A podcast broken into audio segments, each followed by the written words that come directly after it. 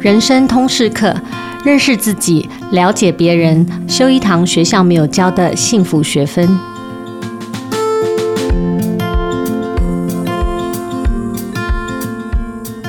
大家好，我是主持人琦瑜，也是亲子天下的创办人和负责人。再过几天就要过年了，不知道听 Podcast 的朋友们，大家的心情如何呢？你是期待还是近乡情怯？或者是你终于像我一样哈，就是觉得哦，终于要大放松了，很释放的感觉，还是你同时也担忧着你自己要怎么样满足家里老老小小的期待跟需求呢？又是工作，又是家庭，又要团聚，又要想今天要吃什么，每一天要吃什么，要准备什么啊？在这个哈非常多这个负担的这个年节里面啊，我就特别想要跟大家分享一本好书啊，很适合过年期间。如果你有一点 me time，我觉得这是非常适合自己安安静静的浏览阅读。这书名是《摆脱情绪消耗》，它的副标题啊是最吸引我翻开书的那个关键。副标题叫做说。不再被负能量控制，找回身心安在的力量。那我自己前一阵子啊，充满了负能量，所以呢，看到这本书的时候，觉得心有戚戚。那打开这本书的过程呢，就好像跟着作者在书写的脉络，一边也梳理安顿自己的情绪。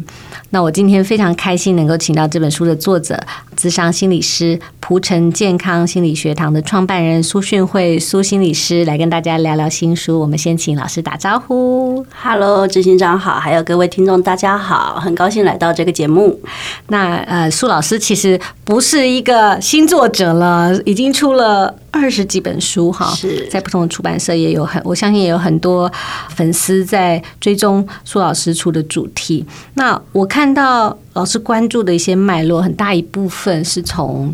爱护自己啊，建立这个自尊跟自信出发，那找回自我价值，建立人我界限等等这样的主题，我好像是一直以来我不知道，呃，我这样的假设是否正确？就是我观察到说，哎，这个好像是苏老师一致的关心，不管他的主题是在哪一个方面。那这一次在亲子天下出版《摆脱情绪消耗》这本书里面，其实也有很多相关的讨论，是回到怎么。安顿自己哈，这样的一个需求。那我特别想要请教苏老师，你当时在出这本书，你背后一定看到了一些你在第一线看到的需求跟现象啊。那个需求或现象是什么？为什么呃情绪消耗、谈情绪的这种劳动，在这个时代、现在这个时刻特别的重要？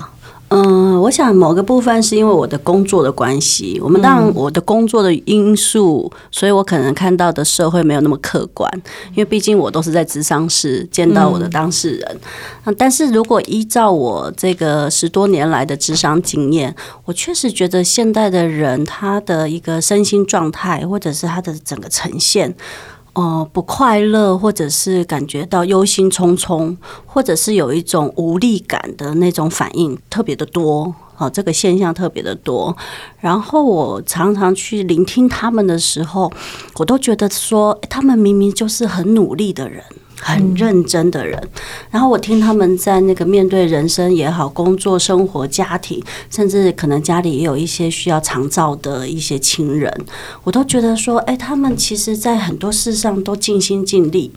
那但是为什么这么一个负责的人，然后又这么的为生命、为家人，然后去贡献自己的人，他最后留下来的是他很不快乐。嗯，那我就觉得说，哇，这个太心疼了，这个是怎么回事？啊，一般来说，我们当然假设都是说，哎，你为人生奋斗，你为人生拼命付出，你爱你的家人，然后照顾你的家人，你最终会觉得啊，我的人生好有意义哦，然后我觉得我好有价值哦，然后我觉得整个。生命的那个体验让我觉得，哎，我有关系真美好，我有生活真美好。结果我看到都不是这样，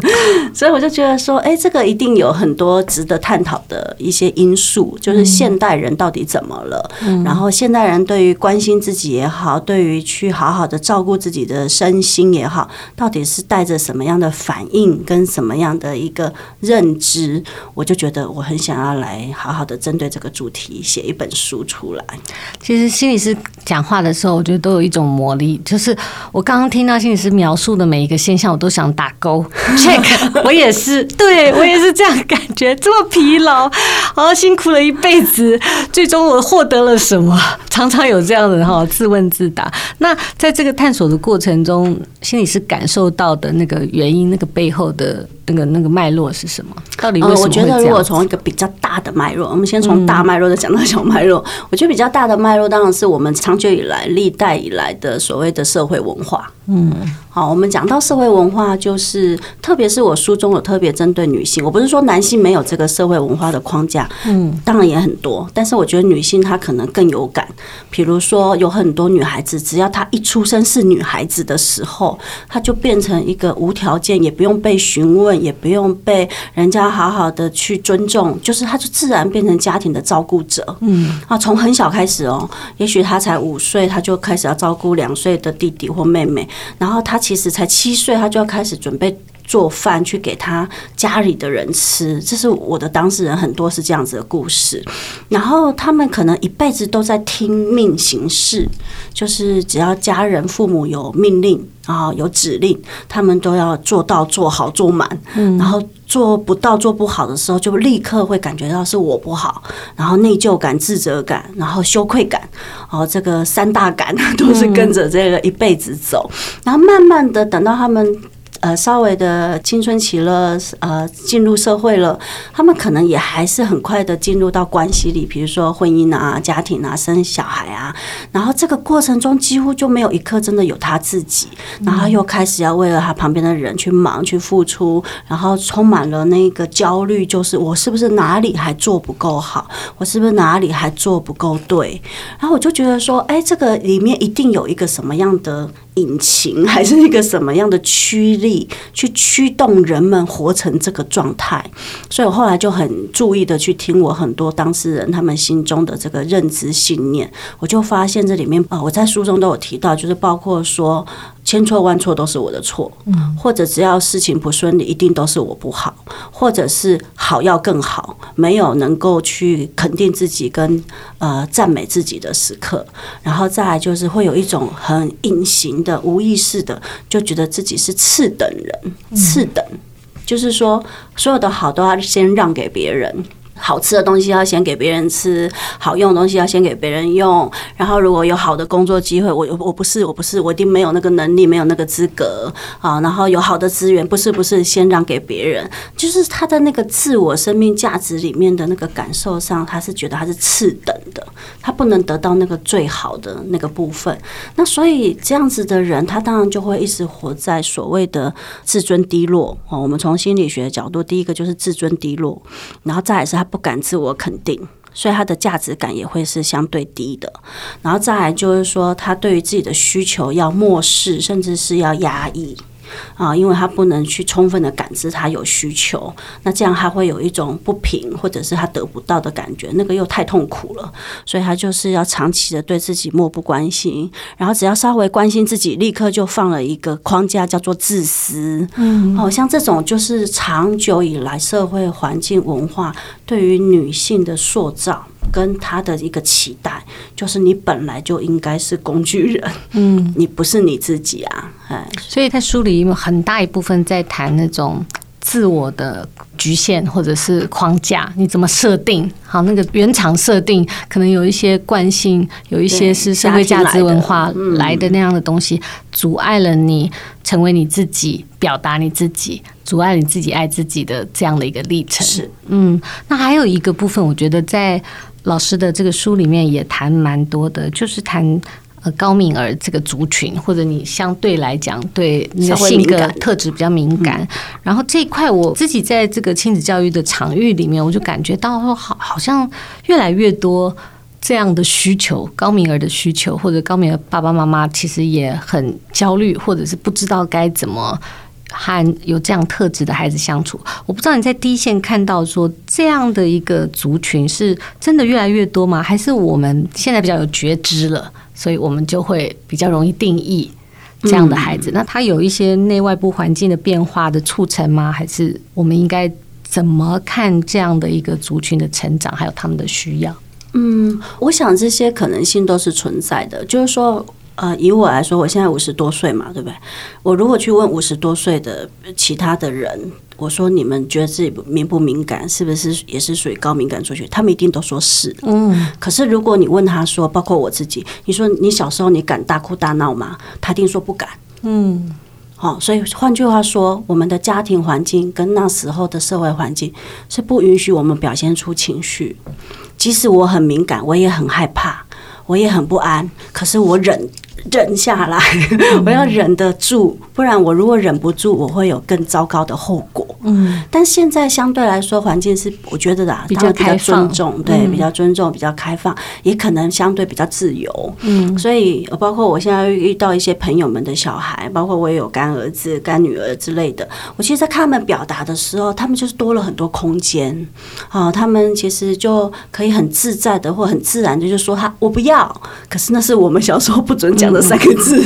哎，但是是不是我们真的以前的人就比较没有那么高敏感？我觉得。不一定，不一定，对。但是现在因为整个空间环境、社会气氛都不一样了，大家对于说孩子的这个情绪的尊重度，或者是也愿意让他的本性稍微出来，我觉得这个开放是有的。嗯。但是当然，他也就带来说，很多父母，因为我们小时候都是压抑习惯的，突然之间面对到这个情绪可以这么放得开的小孩子们，不知道怎么应对呀？对，不知道怎么应对。对，那又不能像以前的父母对我们就是。打下去就再说，你再吼两声。对对对，我们没有那种抑制性嘛哈。我们以前是被抑制的，但是现在对我们现在的小孩是不能抑制，包括学校环境也是，老师是不能用抑制性的。那所以当不能用抑制性的时候，很多父母就不知道。到底要怎么处理孩子们在某一个阶段？我都称之这个阶段叫做 animal 阶段。嗯、animal 就是说动物阶段，生物本能，对对，生物本能很强。对对，半兽人，就 是他真的还没有成熟，他真的就是还有那种生物本能很强的这个部分。嗯、我觉得这个是我们集体社会一起来学习的部分、啊、嗯，在书里也写到了很多去厘清，也对有高敏特质的人，你要也要学习厘清，你怎么样去分辨，怎么样不。不要让外部过多的讯息来影响你内在的安定度。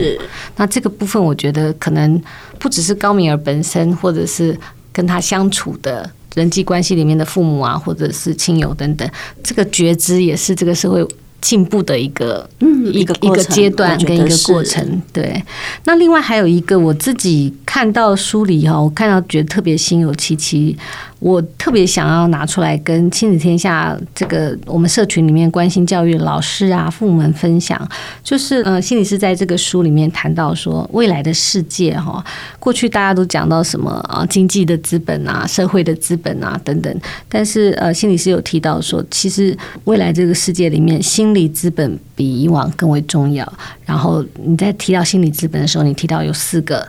构面，哈，包括希望、乐观。韧性、自我效能这四个构面，那这几年我觉得它也和呃整个教育的走向不谋而合，因为亲子天下常年在报道这个教育的趋势啊，哈，新的课纲、世界各国的这种啊新的关注，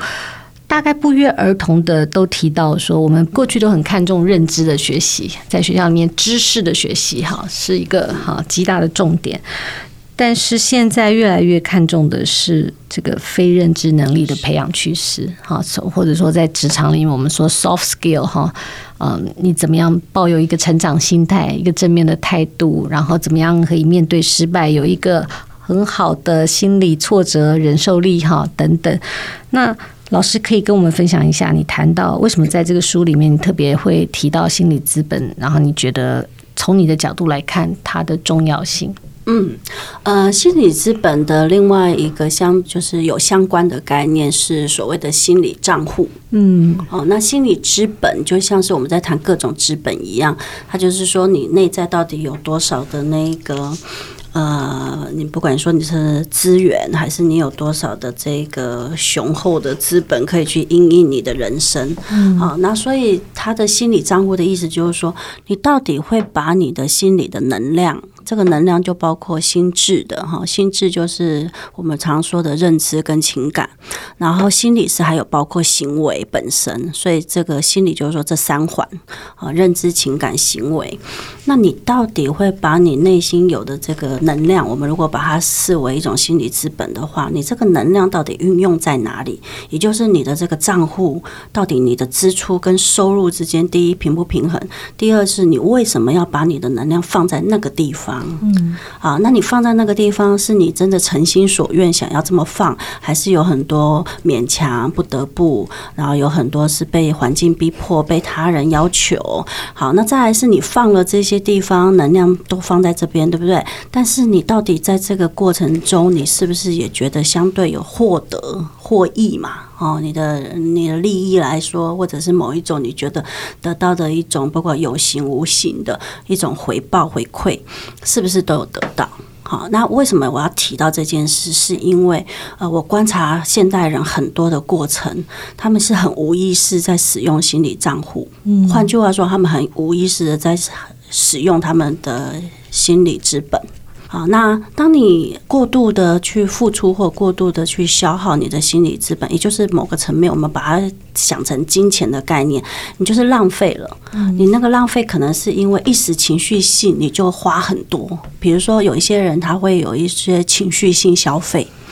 他其实是买的是心理感受，他不是真的要那个东西。可是他因为情绪性的关系，他就是一下子买很多，七个颜色都给我包起来。嗯，啊，但是买回家之后，那个东西对他一点都没有吸引力，都放在仓库里。嗯，然后他就觉得心理方面好像得到某一种补偿，某一种快感。可是很快他又会觉得非常懊恼：为什么我这么不知节制？为什么我要浪费钱？为什么我要把东西囤积在家里？对，他是不是后面就很多坏感觉？嗯，我就觉得他就是一种消耗。嗯，啊，它就是一种你在做行为本身，跟你在做抉择选择的本身上，你是被你的情绪去主导、去推动，所以以至于你的那个认知理智是没有办法一起来跟你合作，一起做出一个对你来说是你真正喜欢，也是你想要，再来是它确实有回报，是实质回报哦，不是快感，也不是一时 kimoji 的觉得哦好爽，那那样子的话，你的心理资本就是我书中写的，也是 Sally 们说的，你不是追求快感，你是真的有一种心流也好，或者是你真的觉得有一种价值感、成就感也好，那个东西才会真正是你心理账户的存款，就是一个正向的累积。对，如果是你被情绪驱动，它走向一个负循环，它就。持续的在一个掏空支出，对掏空支出的消耗的过程中，这个是心理师用心理账户这个概念，我们更能够了解说为什么我们要 take care 这件事。对，因为过去我们可能没有意识，我们要照顾这个心理资本。我们大概多数了不起可以照顾自己身体，或者是说，呃，我们看到工作在职场上，我们会去。呃，take care 说在职场上我要累积的能力啊，是或者正向的能力啊、嗯、skill 等等，嗯、但我们很少定期来检视说，哎、嗯，我的心理账户目前的 balance 是怎么样？哈，是不是收支平衡？我花钱的地方是 不是该要去哈有所获得、有所获得的呃，有个正向的循环或累积？对，那在这个过程里面哈，其实。心理师有谈到几个，其实这个书里面有一个部分，其实也蛮多去谈到家庭的角色，嗯、父母可以怎么做，或者说在学校的教育环境里面，我们怎么 embedded 这种所谓正向的这种心理资本的累积。那你自己如果给一般家长的建议来看的话，就是在家庭里面我们要怎么样？如果我们很看重孩子们从小他要有累积这个正向的心理账户，那我们作为父母的可以怎么做？嗯，我觉得当然就是就父母，因为现在的父母也很忙，说真的，所以我在书里面有提到说，如果我们的父母自己可能在呃生活上面的安排，或者我们刚刚说的心理资本的这个支出，其实也很少觉察。通常你回到家的时候，就是你的状况能量最低的时候，嗯、对，那个时候你状况那么低，你已经消耗殆尽了嘛，嗯、那个时候你才说，哎，我才要陪伴孩子去学习一些呃，比如说更有界限的做法，或者是更更知道自己要做出什么选择的做法的时候，其实往往都耐不住性。哦，因为就觉得说很想赶快达到目的，很想他们赶快说了就听得懂，哦，不要让我浪费太多时间。所以我会觉得说，父母可能要先帮自己做一个生活上面的重新，呃，所谓的呃检视也好，或所谓的校准也好，就是说你自己的生命能量，或者是时间安排，或者是生活跟工作上的安排，你自己有没有觉得也被人死？哦，我我通常都会建议大家不要把所有的能量。都在你的个人生活跟家庭生活之外，就先说哈了，就是你不要全部都给出去，下下去了，筹码都都没了，对，都没了。然后你拖着一个皮囊 回家的时候，其实什么都没有办法。说真的，什么都没有办法。那时候你只想求快速，嗯，那甚至你也没有办法看到比较所谓的一个问题发生背后的。可能性原因跟脉络，因为那个都很需要你的精力，嗯，所以像我的这一些呃智商的当事人，他们其实最常跟我反映的一个问题就是，老师你说的都很棒，但我回家都做不到，然后我就会跟他们一起探讨为什么做不到，他们就说，老师我也很想要静坐啊，但我就静不下心啊，好，老师我也很想要关掉手机，关掉电视，不要追剧啊，好好的呢跟自己一个什么瑜伽，或好好的跟自己冥想。但是一定都是开手机，一定都是开电视，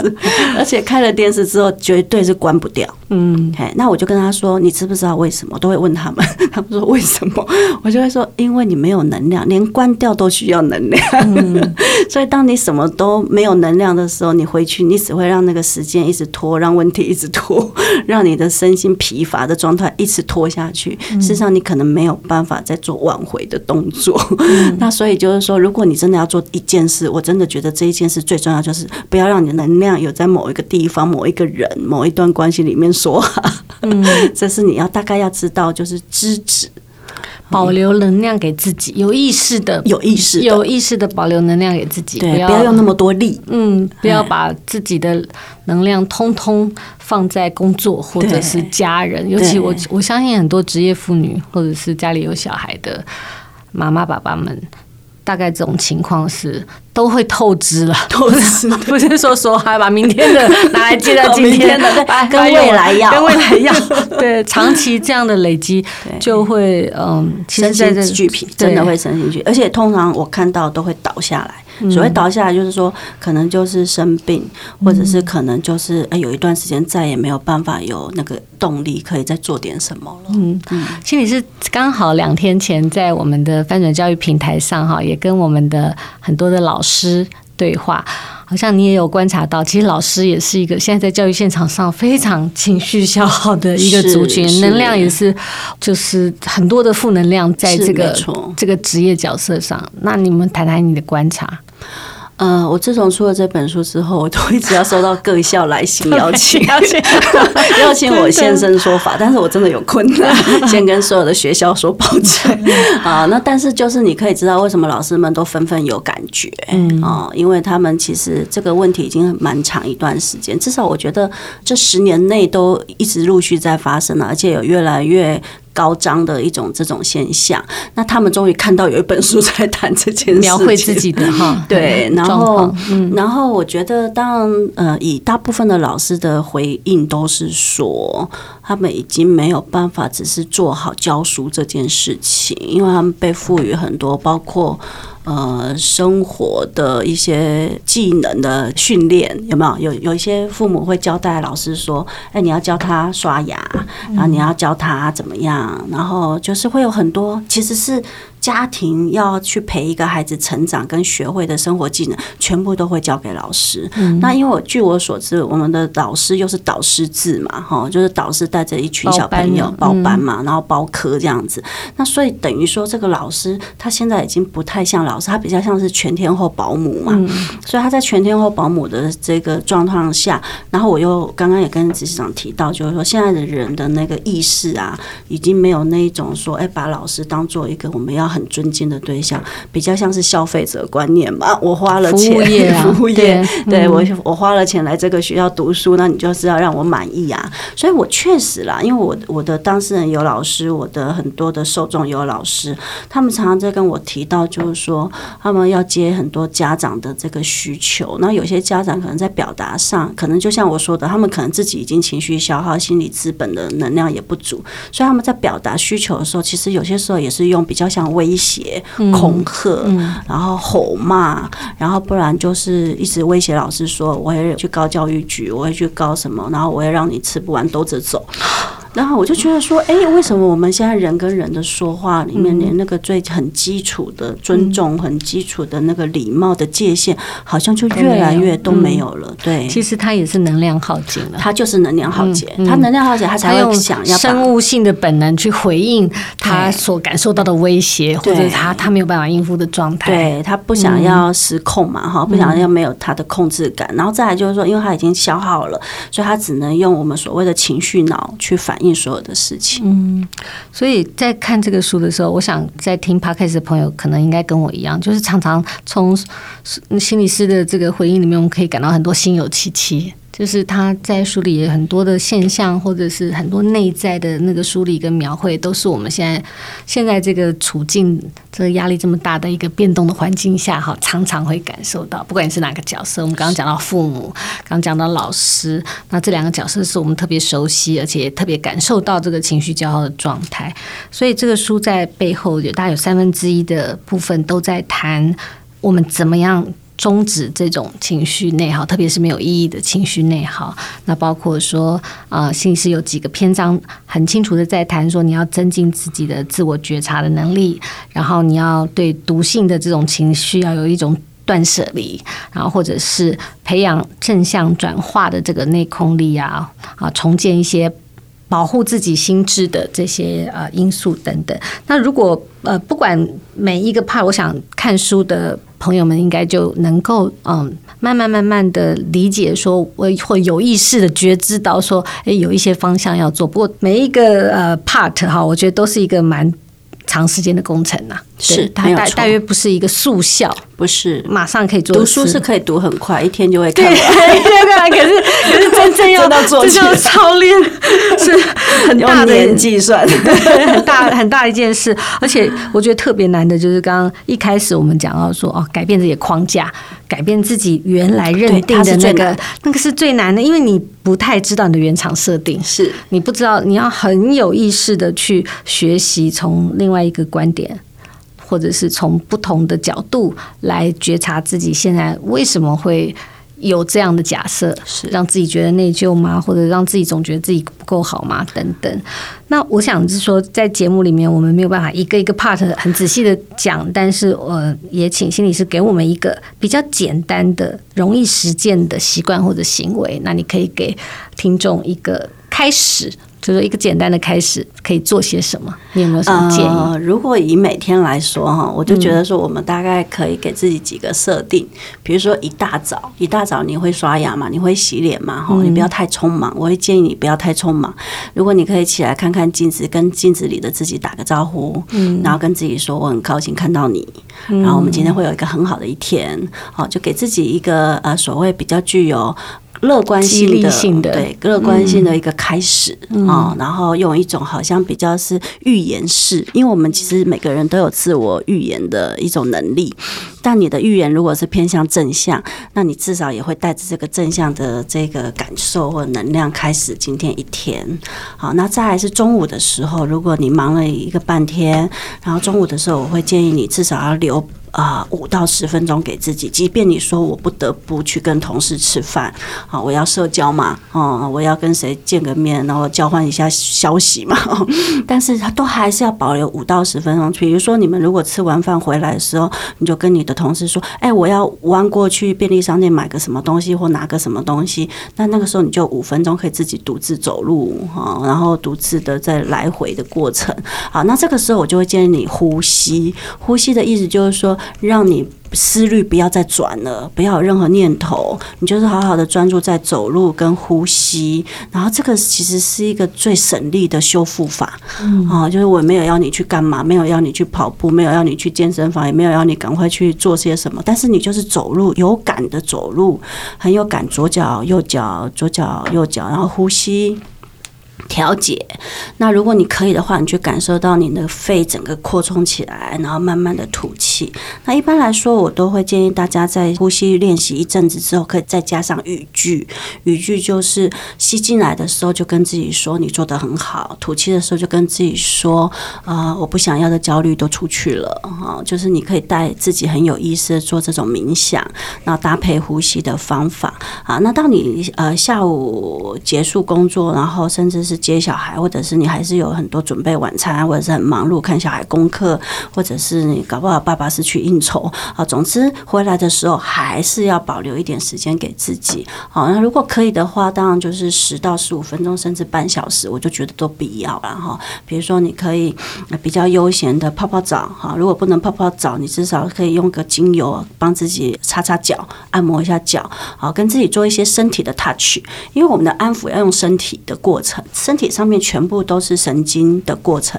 那神经呢？我们如果很焦虑的话，神经都是非常跳跃的，非常不稳定的，包括大脑的神经。嗯所以这个时候，你如果用身体的按摩或者是抚摸哈，比如说精油的擦拭，那这个时候其实你的大脑就会收到这个讯号，你的神经安定下来，就会慢慢安定下来。那当然呼吸还是最好的啦哈。然后再来就是说，呃，您晚上睡觉前如果还有一点时间，我通常也是说五到十分钟。可以有一点书写，呃，静下心书写，或者正念书写，或者是就是把今天的事情把它稍微记录下来。但我通常会建议你记录的是获得。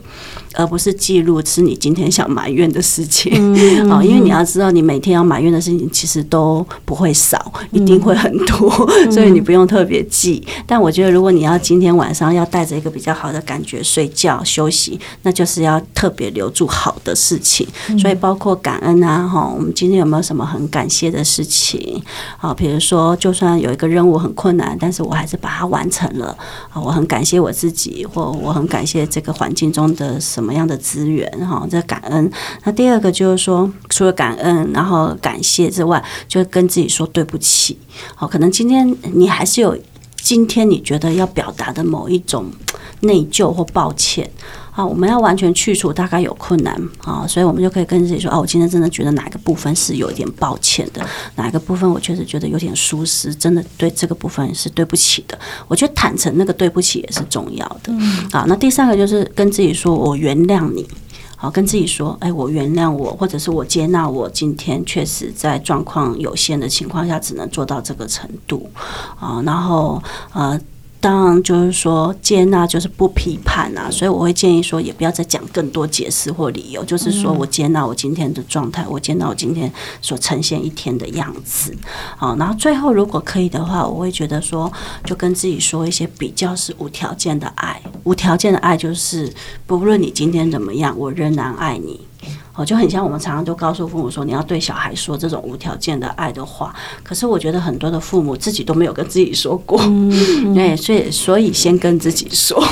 自己有了才比较好说得出去。哈，跟自己说，无论如何，不管你今天过得如何好或不好，现在是坏的感觉、不好的感觉、好的感觉，我都爱你。好，跟自己说这样子，然后当然，我觉得这个时候你就是可以再给自己一些安静的时间，三到五分钟，听听冥想的一些音乐、轻音乐，然后跟自己说，我要慢慢的带自己入眠，好好的休息，结束我今天的一天。嗯，我觉得这都是一个仪式啦。嗯，其实我从心理师的分享里面，常常感受到说，爱自己其实是一个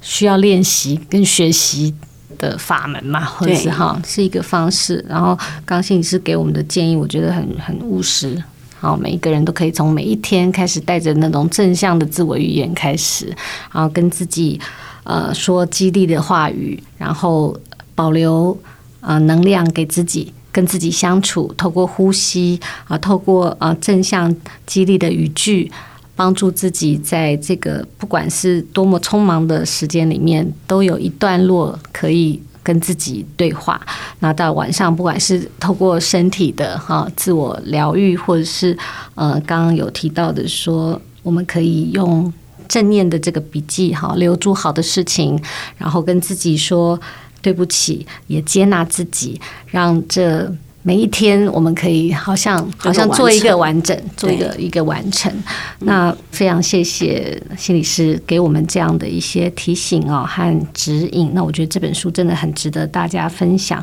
我也嗯在分享，我在书里面看到一个啊最后的段落啊，心理师说，他说我们不要把情绪当问题在解决，而是把情绪当成一个过去没有被保护、被照顾、被爱护、被尊重的那个内在小孩。重新跟这个情绪恢复关系，把它认养回来，然后从我们本身培养出能力跟智慧，往内修复跟养育自己，让我们心中开始经验一个有别于以往的好的感受跟好的能量，像是爱呀、关怀、温暖、肯定跟接纳。学习爱自己真的是一个很大的课题，需要我们。日日的练习，好，我们今天非常谢谢心理师，谢谢，然后也也欢迎大家啊，对这本书如果有兴趣的话，可以啊参考《亲子天下摆脱情绪消耗》这本书，可以看到更多心理师的分享。嗯，《亲子天下》Podcast 欢迎大家订阅收听，也邀请大家在许愿池留言分享你的心得，也给我们优化改善的建议。我们下次见喽，拜拜。